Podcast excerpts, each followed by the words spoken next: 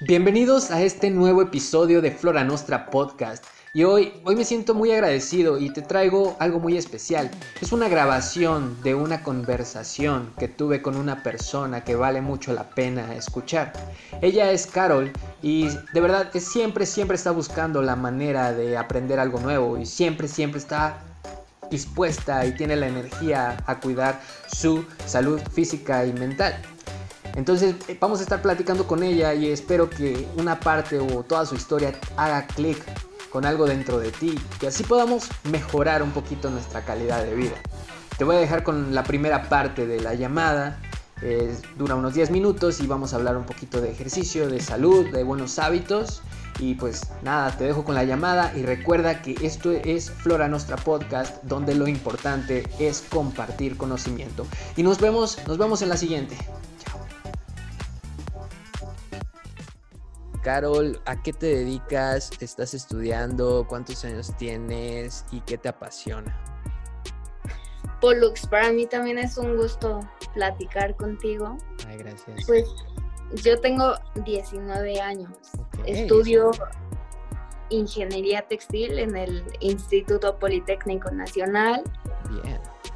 Y tres cosas yo diría que son las que más me apasionan. Es el deporte, la moda y los idiomas. Para que los demás lo sepan, pues sí me he dado cuenta de que eres súper, súper activa, una chava increíblemente movida. Entonces, bienvenida, siéntete libre de estar aquí, estás en, en, tu casa. Y bueno, vamos a empezar. ¿Crees que se necesita ser una persona súper especial, tener alguna habilidad extraordinaria, haber nacido con una genética increíble? ¿O podemos encontrar algún deporte que se nos adapte? Mira, pues yo creo que lo que necesitamos es tener la pasión de practicar algo. Si a ti te gusta, si a ti te apasiona, simplemente vas a ser bueno en ello y, y no te vas a sentir obligado a, en este caso, ¿no? De deportes, no te vas a sentir obligado a ir a los entrenamientos, al contrario, va a ser tu motivación y las competencias y todo lo que se viene detrás de un entrenamiento, pues van a ser un plus que, te van a motivar. Yo no creo que se necesite como alguna habilidad, un, un poder especial, ¿no? Ok, entonces es para cualquier persona, pero el tip que nos dices es hacerlo porque a ti te gusta, porque a ti te mueva, porque realmente te llame la atención y, ahí, ¿no? Digo, te voy a confesar, digo, tengo un amigo que practica eh, eh, tenis, pero él no le gusta el tenis, de hecho rompe las raquetas al final de los, de los entrenamientos porque pues, la verdad a él no le gusta, ¿no? Y sus papás son los que lo mantienen ahí y lo explotan, o sea, yo sé que te estoy hablando de algo ya muy radical, ¿no? Pero hasta qué punto podemos elegir... Eh, a hacer algo que no nos gusta únicamente por la presión social, ¿verdad? Y, al final eso se vuelve, en vez de ser un, buen hábito el hacer deporte, va a ser como una tortura siempre que lo hagas, ¿no? A veces es que no te puedes zafar de ello, pero puedes, eh, no sé, intentar otros deportes y hacer clic con alguno. Y, nosotros podemos hacer clic con muchas cosas, es, es fundamental, yo creo que mantener un, un estado de conciencia elevado, de mantener nuestra cabeza calmada para darnos cuenta de esas cosas que hacen pequeños clic y también no, no preocuparnos, ¿no? Si algo no nos hace clic, y me gustó la palabra que usaste, ¿no? Si, si algo no nos hace match, eh, tampoco preocuparnos porque pues muchas veces nos vamos a encontrar con caminos que no son el nuestro ¿no? Y, en lo personal siento que se vale dejar las cosas a la mitad.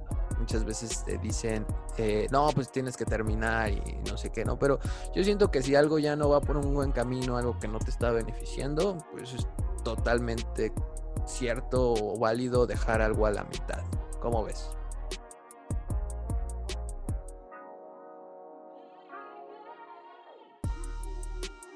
Pues Sí y no. Créeme que e, es un tema que, yo tengo con mis papás, que si empiezas algo, pues lo debo de terminar. Y, y, yo siento que igual tiene su parte buena y su parte mala, pero es como lo que me dicen, si dejas, yo practico karate, si, ejemplo, si llegas a cinta morada y no llegas a la negra, pues así va a ser. Eh, si estás a media junta y te llaman, ya no regresas de la junta o dejas tus trabajos a medias. Entonces, esa es una parte que yo sí digo, pues terminar las cosas. A lo mejor no me gusta, pues entreno más duro, le echo más ganas para acabar más rápido y cambiarme de, actividad, no solo de deporte, ¿no? De, muchas actividades más. Bien, es, es, una bonita forma de pensar, eh, creo que está, está, está, padrísimo y muy, muy válido, ¿no? Digo, en el, el, sentido que yo hablo es dejarlo ya cuando te está haciendo algún tipo de daño, ¿no? Eh, te voy a poner en mi caso, por ejemplo, la escuela, ¿no? Yo, yo terminé, dejé varias carreras porque, pues, no me sentía cómodo, ¿no? Y, y, en, mi, en mi cabeza decía, digo, a seguir pagando, a seguir esforzándome por algo que, que me tortura, pues no, no está padre, ¿no? Pero si es como el ejercicio, ¿no? Si, si a mí a mí me gusta, ¿no? Pero si, si no puedo hacer, a lo mejor no puedo levantar, no puedo correr otro kilómetro más, algo así, pues ahí sí voy a tratar de esforzarme un poquito. Yo creo que hay, nada es bueno ni malo, hay que encontrar el punto medio, pero si tienes que huir de un lado, pues yo creo que huyes. sí, claro, también es válido, ¿no? Pero pues tú, tú no te has quedado sin, sin hacer cosas, sin salir adelante, sin buscar la manera de, cubrir a lo mejor esas carreras que no terminaste, pero tú sigues avanzando. Entonces, sí, es válido siempre y cuando decidas superarte.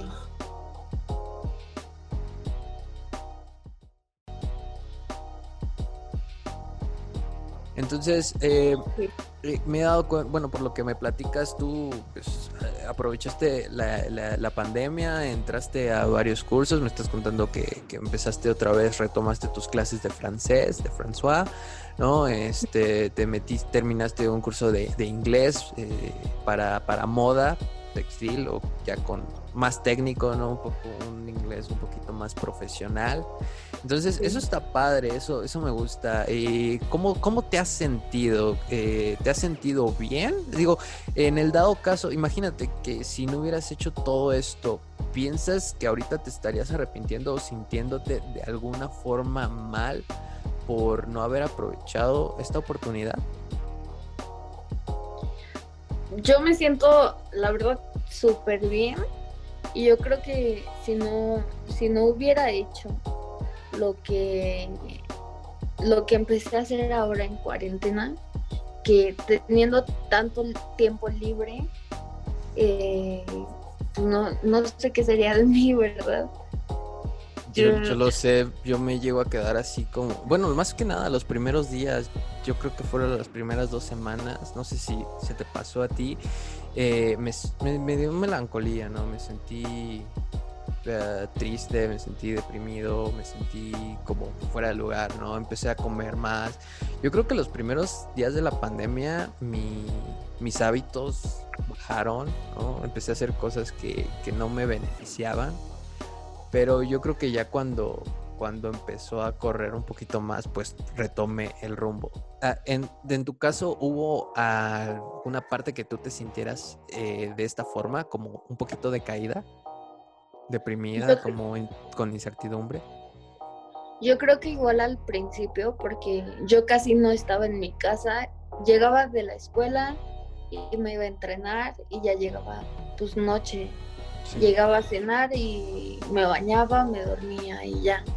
Entonces el tiempo que yo estaba en mi casa era muy poco. Y cuando yo, yo regresé de una competencia y pues ya no regresé a la escuela porque empezó todo esto. Entonces yo todavía me fui una semana antes. Y, y, por una parte decíamos, ay, que nos dejen acá, ¿no? Ya para que regresarnos allá. O sea, casi, casi te agarra en... O sí, sí te, sí te agarró en Yucatán, ¿no? Bueno, poquito. Sí. Faltó poquito. Sí, bueno, es que yo regresé lunes y, ese, el domingo en la noche fue cuando dijeron que ya no iba a haber clases.